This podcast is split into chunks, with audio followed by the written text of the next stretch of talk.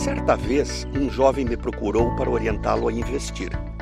Perguntei por que ele queria investir, já que a liquidez necessária ou o tempo em que vamos precisar do dinheiro é o que determina os produtos financeiros a escolher.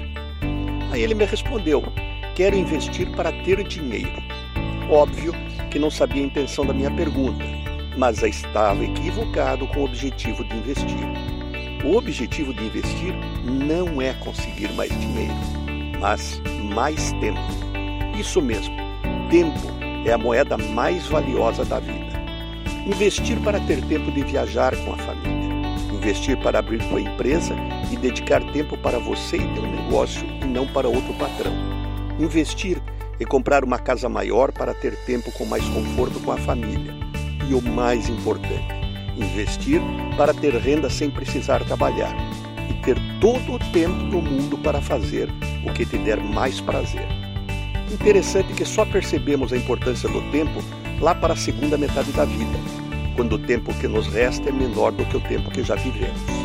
Mas para todos nós, hoje é o primeiro dia do nosso futuro e a oportunidade de realizar os sonhos ainda não vividos.